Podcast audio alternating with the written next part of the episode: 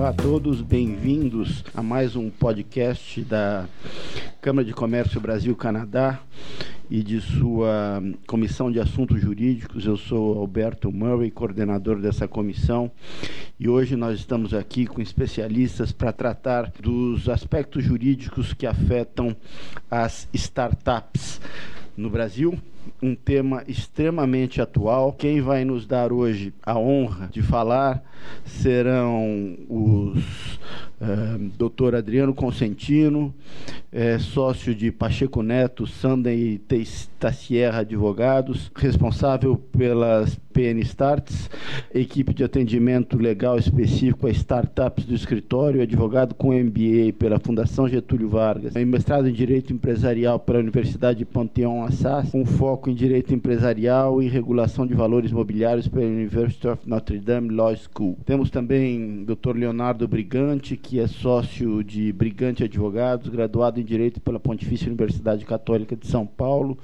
pós-graduado em Direito Tributário pela PUC COGEA e pós-graduado em Administração de Empresas pela Escola de Administração de Empresas de São Paulo, a FGV, atuação direta na área tributária e empresarial, experiência em estruturação fiscal, planejamento tributário, reorganização societária, investimento estrangeiro e conselho de administração de companhias. Doutora Marina Gouveia, aqui do Centro de Arbitragem e Mediação da CCBC, graduada em Direito pela Universidade Presbiteriana Mackenzie, havendo realizado um intercâmbio acadêmico na Universidade de Salamanca, com foco em Direito Empresarial e Resolução Alternativa de Conflitos.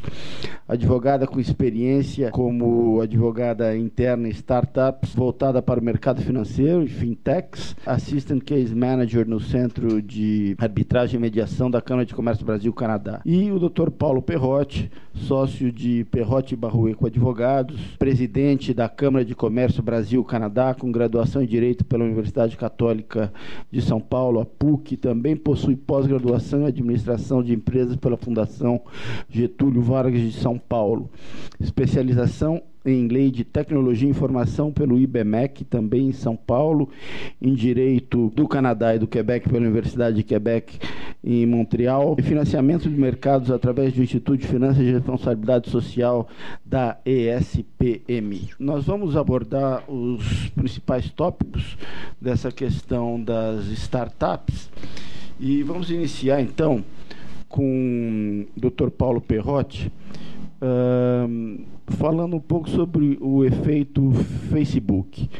E porque é notório como quase todas as startups que aceleram têm um potencial de conflito de sócios. Geralmente, um ou mais sócios responsáveis pelo desenvolvimento da ideia original saíram do negócio posteriormente, às vezes voltam a reclamar eventual participação quando essa startup alavanca. Como é que você aborda essa questão? É, eu acho que a tecnologia hoje ela é voltada para um princípio que a nossa legislação não está acompanhando, que é a economia colaborativa. Então, são, por exemplo, está desenvolvendo uma tecnologia, está em um coworking, ou em uma aceleradora, em uma incubadora, e você tem várias pessoas trabalhando contigo, dando ideias, mesmo os teus sócios. E tudo isso é uma governança que muitas vezes o empresário ele não tem o poder de controlar tudo isso.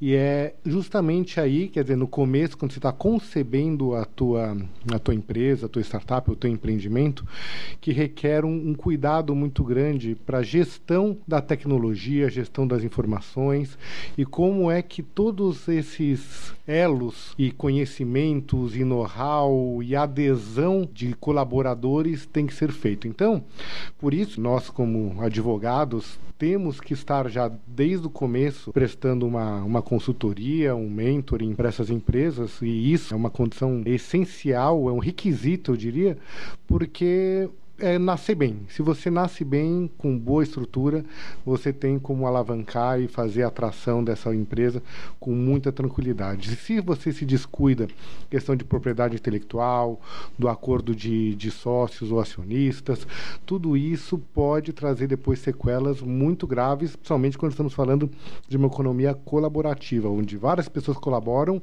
e essa conta chega. Né? A fatura vai chegar depois se você não fizer uma boa estratégia jurídica e corporativa. E esse é um até, é, vestindo um pouco aqui a o chapéu da Câmara de Comércio Brasil-Canadá, nós temos aqui duas possibilidades de auxílio né, para startups e uma delas vai ser lançado agora esse ano a mentoria né, no Connection Bureau, que é a nossa plataforma de startups, onde nós vamos, através dos nossos associados, vamos oferecer possibilidade de mentoria para as startups poderem evoluir e trabalharem bem a sua governança. E nós vamos lançar isso esse ano, então fiquem atentos. E já temos hoje uma, né, um, uma possibilidade de resolução de conflitos através do centro de arbitragem, que eu vou convidar aqui a minha colega a doutora Marina Gouveia para explicar um pouquinho como é que funciona uma arbitragem e para que, que ela seria muito importante para uma startup ou para esse meio de, de, de empreendedores que estão embutidos nessa economia colaborativa. Bom dia, Paulo. Eu acredito, como Assistant Case Manager do Kansas CBC, que a arbitragem se amolde perfeitamente ao ritmo dos negócios que as startups mexem. Não há sentido uma startup ficar anos no judiciário esperando a resolução de um conflito, sendo que a dinâmica é outra. Uh, os negócios fluem muito mais rapidamente. Uma vez, uma colega minha que trabalhava na Venture Builder, em que eu atuava como advogada, me disse que um ano de startup é que nem ano de cachorro, equivalem a sete anos. E eu acho que isso é muito verdade. Então, é, eu gostaria muito de ver mais startups utilizando o CANS CBC, a cláusula padrão do CANS CBC em seus contratos, porque acho que se amoda muito bem. Muito bem, obrigado a vocês. Vamos continuar a nossa abordagem sobre a questão das startups. Uh, os financiadores, na maioria das vezes, não têm capacidade financeira para alavancar a empresa. E é muito comum que eles troquem em capital, equity, por suporte, por apoio. E o que se vê é que isso também muitas vezes é mal amarrado e faz do empreendedor um refém. Doutor Adriano, quais são seus comentários sobre isso? É, obrigado, Alberto. Bom dia. É, de fato, essa é a parte nevrálgica, né? Quando a gente está falando de qualquer empreendimento, especialmente em startups, aqui é o, o, órgão mais sensível, com certeza, é o bolso, né? A gente percebe que o dinheiro faz toda a diferença, é, portanto, uma empresa bem é, financiada tem uma capacidade de sucesso maior. E até se ligando ao que a Marina falou agora há pouco, realmente o tempo é crucial e quem age rápido, quem sai para o mercado mais rápido, sobretudo quando a gente está falando de uma solução inovadora de mercado, algo que vai mudar o mercado, com certeza o tempo faz toda a diferença. Portanto, estar bem financiado pode mudar para melhor, com certeza, a perspectiva de qualquer startup. O que a gente vê muito, portanto, para financiar essas atividades, eu acompanho isso sendo mentor do, do Founder Institute, inclusive aqui em São Paulo, a gente vê várias rodadas onde os fundadores estão levantando capital, né? E fazem isso no famoso pitch, né? Para investidores, investidores potenciais, buscando levantar algumas rodadas de capital. E uma coisa que se vê logo no começo é que a tendência, por conta desse, entre aspas, desespero por capital, é entregar muita cap table, né? entregar uma, uma parcela muito grande do seu capital por, por um investimento relativamente pequeno. Então você vê, às vezes, founders entregando 30%, 40% do seu equity numa primeira rodada de, de funding. E, e, isso depois custa muito caro, porque não é raro, inclusive é bastante comum que uma empresa faça diversas rodadas de captação. E se você logo no começo entregou 30%, 40% do seu cap table, você vai se encontrar numa situação bastante sensibilizada depois. No mais, a gente vê, às vezes, investidor anjo, né? Às vezes esse investidor não é tão anjo assim, então a gente acompanha dos dois lados, né? do lado do investidor e do lado do founder, e às vezes a gente percebe que tem pessoas que se aproveitam dessa situação de fragilidade. E você pode encontrar famoso mútuo conversível, né, que se usa muito para levantar capital no Brasil, é o jeito mais usado para se levantar capital, o mútuo conversível. No final você tem um instrumento de dívida que é usado contra o contra o founder como uma faca na garganta. Então, em vez de um anjo, você encontrou entre aspas um um diabinho que pode atrapalhar na, no desenvolvimento dos negócios. Muito bem. Doutora Marina, gostaria de ouvir suas considerações sobre uma questão que é muito importante que é o uso indiscriminado pelas startups dos Non-Disclosure Agreements, são os acordos de confidencialidade, e do Non-Compete, que é acordo de não concorrência. e isso muitas vezes causa um atraso desnecessário na contratação de fornecedores, colaboradores, parceiros. Como é que você vê isso? Alberto, vou aproveitar do gancho do Dr. Paulo Perrotti sobre o ambiente colaborativo das, é, das startups, que elas estão muitas vezes inseridas. É, muitas vezes um ambiente de coworking até. Há muitos founders que se apegam muito àquela ideia inicial deles, que eles estralar, sabe, à noite, aquela ideia que eles dizem tão inovadoras, e acabam não abrindo muitas vezes seus negócios com medo de alguém roubar essa ideia. E essa é uma preocupação que eu considero válida, mas tem que se analisar os limites. É, eu já participei de uma operação de Series A em que é, o escritório que estava do outro lado, pelo investidor, solicitou NDAs para o pessoal da limpeza do coworking, que até era terceirizado.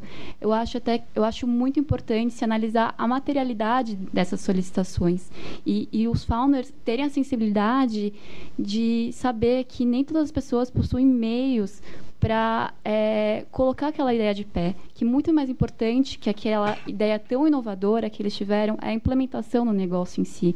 Então eu vejo muitas relações engessadas por conta disso. Então contratos de patrocínio que não saem do, do papel, eventos, parcerias no geral que são atrasados por conta disso e, e muitas vezes também investimentos. Muito bem, doutor Leonardo, sua vez de comentar, existem outros passivos, especialmente de natureza fiscal e trabalhista.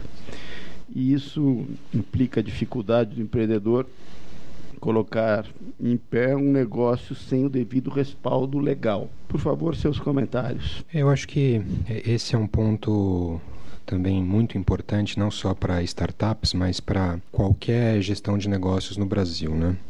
Acho que além das nossas peculiaridades, obviamente, o político na sua, no seu trabalho de legislar sempre apresentará um gap em relação às necessidades sociais, né? E a startup, é, esse mundo da startup, de fato amplifica esse gap, né? Eu acho que a legislação ainda é uma legislação muito, muito atrasada. Custamos em aprender com jurisdições mais modernas a importar mecanismos e ferramentas que possam de fato incentivar. E isso faz com que a gente enfrente questões que são, enfim, enfrentadas por muitos. Né? O Brasil é um país cuja a, a, a legislação garante ao empreendedor responsabilidade limitada àquilo que ele efetivamente aporta numa companhia, mas sabemos aqui que essa responsabilidade é outrora é saltada por credores fiscais, por credores trabalhistas, por credores de outras naturezas, né? Então a gente tem uma pseudo-dação de responsabilidade, que é algo que efetivamente é, é, pode atrapalhar muito. Né? Dentro deste conceito da velocidade que uma startup se estabelece, relações de trabalho atípicas ou organização do negócio propriamente dito, esbarra com falta de previsões mais modernas de relação. Né? E a gente acaba percebendo que, inclusive fazendo uma análise desse projeto de lei que está em andamento e que objetiva incentivar a criação de startup, a gente acaba por concluir que o projeto já nasce defasado. O projeto não considera é, ou acaba excluindo de maneira expressa tipos societários que são muito melhor utilizados em ambientes de negócio. Né? Sociedades por ações não poderão ser startups. É, sociedades por ações, uma estrutura societária que permite ferramentas em relação a investidores, em relações a regras de compliance, muito melhor do do que outras limitadas, exigências a que essa startup tenha divulgação de informações quase equiparadas a empresas que estão em capital aberto o que me parece também um contrassenso é, importante. Acho que traz muito pouca inovação. Né? É um projeto que toca sobre o tema de responsabilidade dos sócios empreendedores, mas acho que também o faz de maneira muito ampassana, muito superficial. Como eu disse, acho que já temos, já temos uma legislação efetivamente limitadora de responsabilidade para quem empreende, mas interpretações de legislações especiais acabam por fazer com que o empreendedor responda em determinados aspectos. Né? O que eu acho que falta ao agente político, ao legislador, é efetivamente buscar um ambiente que propicie o desenvolvimento dessas novas empresas, né? Porque essas empresas, de uma certa maneira, elas entregam dois fatores muito positivos à sociedade: desenvolvimento de novas tecnologias e vivemos num país que carece, é carente de novas tecnologias, é carente de uma eficiência produtiva em relação a serviços, entre outros, e gera emprego. Então, acho que a, a, a, o, o, o que falta ainda é poder gerar um ambiente altamente protetivo a esses desenvolvedores, aos donos, aos empreendedores de startups, para que eles possam ter um dia mais fair, muito mais justo em relação a esses anseios fiscais e trabalhistas. Né? Enquanto isso não é alcançado, é, efetivamente esse é um dever de casa que a gente deve ter muita atenção no momento de contratar um colaborador, no momento de trazer alguém para dentro da sua estrutura jurídica que vai colaborar com, com o respectivo desenvolvimento, com o próprio planejamento para você ter uma eficiência fiscal melhor, de maneira que isso não, não atrapalhe o desenvolvimento da empresa. Né? A gente, eh, no dia a dia, acaba vendo diversos negócios que se estruturam e por uma falta de, às vezes, de conhecimento, às vezes por uma imposição prática, os passivos contingentes vão tomando uma dimensão e acabam inviabilizando os saltos quânticos desses empreendimentos. Né? O investidor, quando percebe o tamanho do negócio e a receita que ele tem dentro de um pipeline de curto ou médio prazo, ele acaba se inibindo a comprar esse risco pelo passivo contingente que essa miscelânea legal acabou gerando dentro desse empreendimento recém-constituído. Né? Muito bem. Posso fazer um complemento? Claro, Paulo. Obrigado. É, bom, Paulo Perrotti, realmente concordo 100% e voltando de novo àquela ambiente colaborativo, né, que onde estão embutidos as startups, a tecnologia, realmente verificamos que a legislação trabalhista, ela ainda ela equipara todo esse alto know-how, esse pessoal altamente graduado, ainda os operários né, do início da Revolução Industrial. Então, é totalmente controvertido isso, para não falar outra, outras palavras, né? Mas é, isso realmente é um atraso que coloca toda a nossa produção tecnológica num limbo jurídico terrível. Eu vejo, né, na, quem, quem trabalha com tecnologia e todos aqui dessa mesa tem a possibilidade de testemunhar isso, é, a quantidade de possibilidades que poderiam ser é, investidas por essa empresa de tecnologia e elas realmente são seguradas e freadas devido à legislação complexa trabalhista e tributária principalmente a trabalhista. Quantos colaboradores não poderiam participar de um projeto e são cerceadas devido a essa burocracia e as contingências decorrentes de uma contratação colaborativa?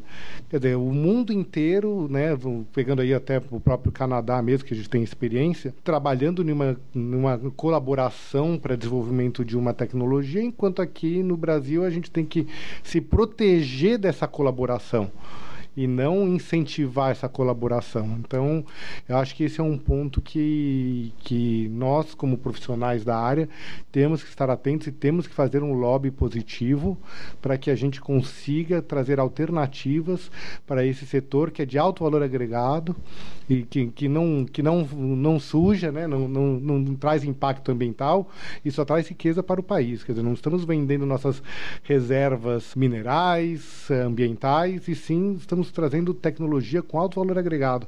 E isso, na parte econômica, é muito importante para o Brasil e cada vez mais temos que olhar para isso. O Brasil tem que ser um país que investe no alto valor agregado da sua tecnologia. Obrigado. Existe ainda um tema que é a tentativa é, muitas vezes até desesperada das startups em segurar os seus colaboradores, que são considerados fundamentais e isso ocorre por meio de concessão de opções de compra ante a impossibilidade de pagar salários mais competitivos. Como é que você vê isso, Adriano? Esse tópico se une ao primeiro que eu abordei, que é a questão da falta de capital, né? Da escassez de capital na criação de uma companhia, não é? Isso também esbarra aqui na contratação e retenção de grandes talentos. Novamente, a gente está tratando do assunto de startups, é um assunto onde a tecnologia a inovação comandam A gente não está tratando de indústrias de base, não estamos tratando de, enfim, fábricas de parafusos, portanto, os cérebros são extremamente valorizados e valiosos. Portanto, para manter bons profissionais dentro de uma startup, você precisa incentivá-los de alguma maneira. E é curioso os relatos que eu vejo de alguns clientes de como essa nova geração se é, motiva por motivos diferentes além de dinheiro. É bem interessante ver que para eles trabalhar às vezes num projeto que seja interessante, em algo que tenha sentido, é às vezes mais legal do que ganhar dinheiro. E eu estou dizendo isso de experiência própria. Esse é o relato de um, de um CEO de uma startup francesa que eu atendo no escritório. Portanto, nessa linha, para aquelas empresas que não dispõem de capital, não existe outro jeito para motivar já que o dinheiro não está disponível, sequer é uma opção, é, um jeito que se usa muito é motivar via a entrega de equity, ou seja, de participação societária na companhia. Esse é mais um caso, como o Leonardo mencionou, né, de inovações que a gente vem trazendo, algumas que a gente importa do direito estrangeiro, muitas vêm do direito americano, porque por conta, enfim, de Silicon Valley e tudo mais, a gente importa muitas soluções do direito norte-americano que já são também inovações no direito americano muitas vezes. E aqui, nesse contexto, a gente usa o contrato de vesting, né? É, o contrato pelo qual, no decurso do tempo e cumpridas ah, funções, metas pelo profissional, ele é, vai vestir aquela ah, participação societária prometida. Então, novamente, é, às vezes a gente vê isso em contratos específicos de vesting, contratos isolados de vesting, promessa de participação societária contra cumprimento de metas. Às vezes a gente vê isso inserido dentro de contratos de trabalho ou contratos de prolabore, quando é uma posição estatutária, uma posição mais alta. Então, até, portanto, em casos onde existe pagamento efetivo e ao mesmo tempo é capaz de você motivar ao lado com um vesting. Precisa se tomar bastante cuidado, evitando também a questão do, dos passivos fiscais trabalhistas, porque isso tem consequências, querendo ou não, isso aqui esbarra em, em outros assuntos. Você está, portanto, fazendo o que? Você está prometendo doar participação societária dentro de X tempo para um colaborador, portanto, suscita questões de TCMD, é, o que é isso? É uma doação? Não é uma figura inexistente? Isso com certeza tem reflexos também no direito do trabalho. Mais uma vez, o que é isso? Uma remuneração in natura? Gera vínculo trabalhista? Não gera. E, sobretudo, vejo isso sendo usado bastante no Brasil, mas eu gostaria de atentar para para esses cuidados que se deve tomar e de ter um contrato muito bem feito. Eu vou deixar, portanto, a Marina complementar nesse ponto, né? Eu acho que ela tem alguns itens para trazer também. Sim, com certeza, Adriano. O Adriano acabou falando, adiantando algumas questões que eu iria tratar, seria a da, do ITCMD. Então, eu acho que para até não ser configurada uma doação, seria interessante, no caso do contrato de vesting, se estabelecer um prêmio para ele. Então, não seria uma doação pura seria uma compra de vesting. De vez em quando esse valor é até simbólico para ajudar o empreendedor que, que quer entrar na empresa, que seria o colaborador barra empreendedor, que a gente chama nesse meio das startups. Eu acho também interessante a utilização de um período de cliff, porque muitas vezes um profissional vem de uma empresa mais consolidada, talvez ele seja CLT, então ele exige as opções para entrar na, na, startup. Então, o período de cliff seria utilizado como um período para conhecer esse colaborador, essa pessoa que está entrando na empresa, para ver se realmente vai dar certo aquela relação dentro da startup. Eu acho também importante ressaltar, muitas vezes os founders não estabelecem é, critérios objetivos nas metas, e isso pode gerar um conflito depois. Então, se for estabelecer uma meta, não for somente somente um critério temporal para a concessão das opções, seria bom que essas, essas metas fossem o máximo objetivas possíveis. Então, fechar X parcerias em seis meses, conseguir tantos novos clientes em um ano. Então, esses seriam bons exemplos. Outra coisa essencial é o estabelecimento de um pool de diluição para que, após é, superado, esses colaboradores sejam diluídos juntos com os fundadores. Por favor. Eu, eu acho que esse ponto, Leonardo, de novo, é, amplifica ainda mais essa carência de novas figuras e instrumentos né, que a legislação brasileira precisa trazer para poder desatar esse nó Né? A gente não pode esquecer que quem empreende toma risco. E quem toma risco assume como mínimo dois cenários de resultado, né? Dar certo ou não dar certo. E eu acho que tanto esse projeto quanto outros que vêm à tona tem uma preocupação muito mais vinculada a não beneficiar aquele quem não precisa do que ajudar aquele que quer tomar o risco e trazer alguma coisa positiva, né? Então, a, os contratos de opção é interessante, eles não só eu observo muito essa figura não só em questão de vincular colaboradores, mas ele virou, acabou virando uma febre do empreendedor de startup que faz tudo, né? Contrata o programador e acaba participando em equity. Chega lá no escritório e fala: Poxa, minha acessória eu te dou 10% do negócio. Fala com o contador, eu te dou 2,5% do negócio. Isso é interessante porque quando a ideia, a proposta startup se confirma, você tem literalmente o que a gente chama de uma corda de caranguejo, né? Tem uns 5, 6, 7 pendurados. Outro lado, quando a ideia não vinga, você tem 5, 6 pendurados, você tem um colaborador como opção na mão, geralmente com amarrações que não são amarrações ou, ou contratações 100% dentro daquilo que a nossa antiga lei estabelece, você tem um empreendedor com caso de insucesso e com passivo contingente trabalhista enorme, além de uma opção em mãos que muitas vezes é interpretada como uma promessa futura, né? E, portanto, busca se monetizar isso dentro de uma seara de, de contingente trabalhista. Acho que o projeto de lei é uma inovação, é positivo, mas uh, também temos que entender que vivemos uma economia de mercado, né? E economia de mercado tem que dar liberdade aos seus respectivos atores, sabendo que a função de uma companhia, de uma sociedade, é gerar riqueza aos seus acionistas e a sociedade como um todo. Né? Então, limitar a 4,8 milhões de faturamento bruto por ano, trazer outras limitações é, e obrigações, 20% da receita bruta em pesquisa, trazer pessoas com pós-graduação, com projetos de patente, eu acho que é um contrassenso tão brutal. O governo por si não conseguiu dar efetivo benefício fiscal. E quando a gente pega hoje os números de investimento em mais D no Brasil, em, em pesquisa e desenvolvimento, os investimentos são pífios. Né? A gente não conseguiu romper a barreira. O mercado traz uma necessidade, traz um comportamento diferente, traz uma juventude que eu me lembro que na, na minha época de trainee a gente tinha uma pergunta clássica que era feita em toda entrevista, né? Como é que você se vê daqui a cinco anos? Acho que hoje essa pergunta, se eu fizer essa pergunta para alguém de vinte e tantos anos, a pessoa se mata na minha frente, né? Ou seja, o dinamismo disso é, é tão diferente, a gente precisa, acho que como o Renan colocou, tem que haver um lobby positivo, porque a gente não tem que ter medo e vergonha de ver os outros ganharem dinheiro, né? desde que isso seja feito com desenvolvimento, com tecnologia, com novas estruturas, com geração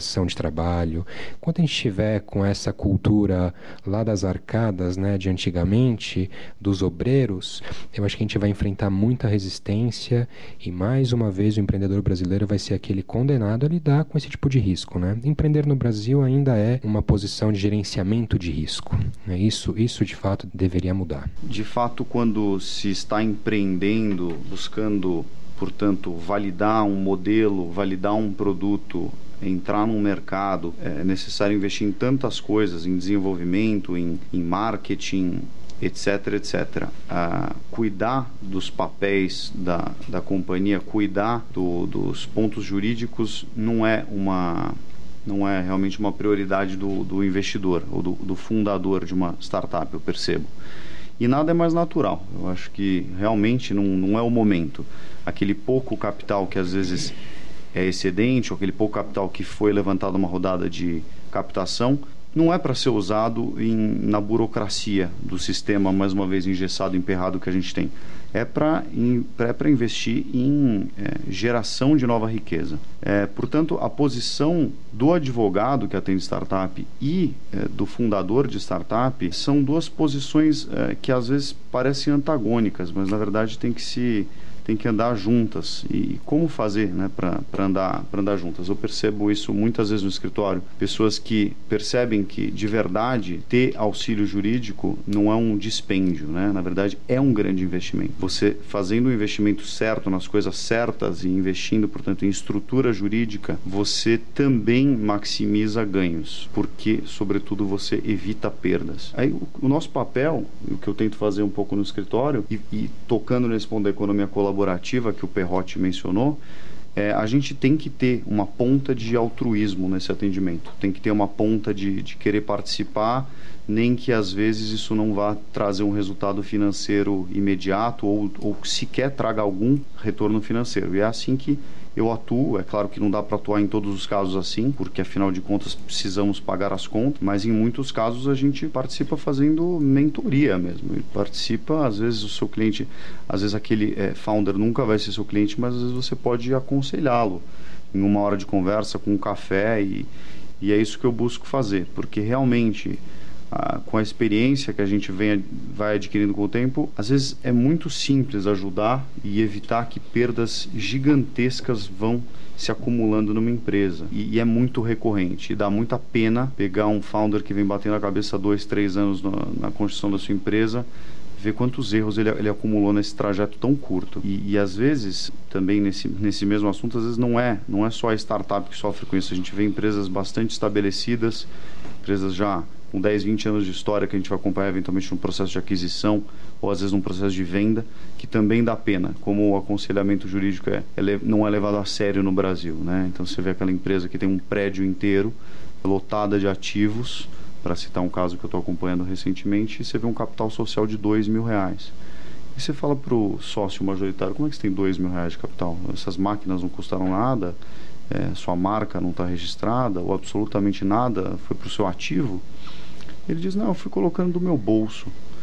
Então, as pessoas realmente, por não conhecerem alguns conceitos tão básicos como a formação do capital social, para citar esse exemplo, acabam é, é, entrando em, em, grandes buracos e isso depois cobra seu preço. Só fazendo um contraponto que o Adriano disse, eu concordo completamente, mas também já me deparei com alguns founders que são rábulas, ou seja, entendem muito de direito sem nunca ter cursado a faculdade de direito. E eu acho isso muito interessante porque vem da necessidade, realmente. Então, por não ter meios de contratar um advogado, um grande escritório, muitos estudam por conta própria. Então, eu trabalhava no jurídico uma Venture Builder que realmente já tinha vários modelos de contrato que um administrador havia feito. E eu acho isso também muito interessante no mercado. Muito bem. Muito obrigado a todos os participantes. Obrigado mais uma vez à Câmara de Comércio Brasil-Canadá por prestigiar a Comissão de Assuntos Jurídicos e obrigado a todos que nos acompanham, os ouvintes desses podcasts e fiquem atentos que em breve haverá um novo podcast da comissão. Obrigado a todos.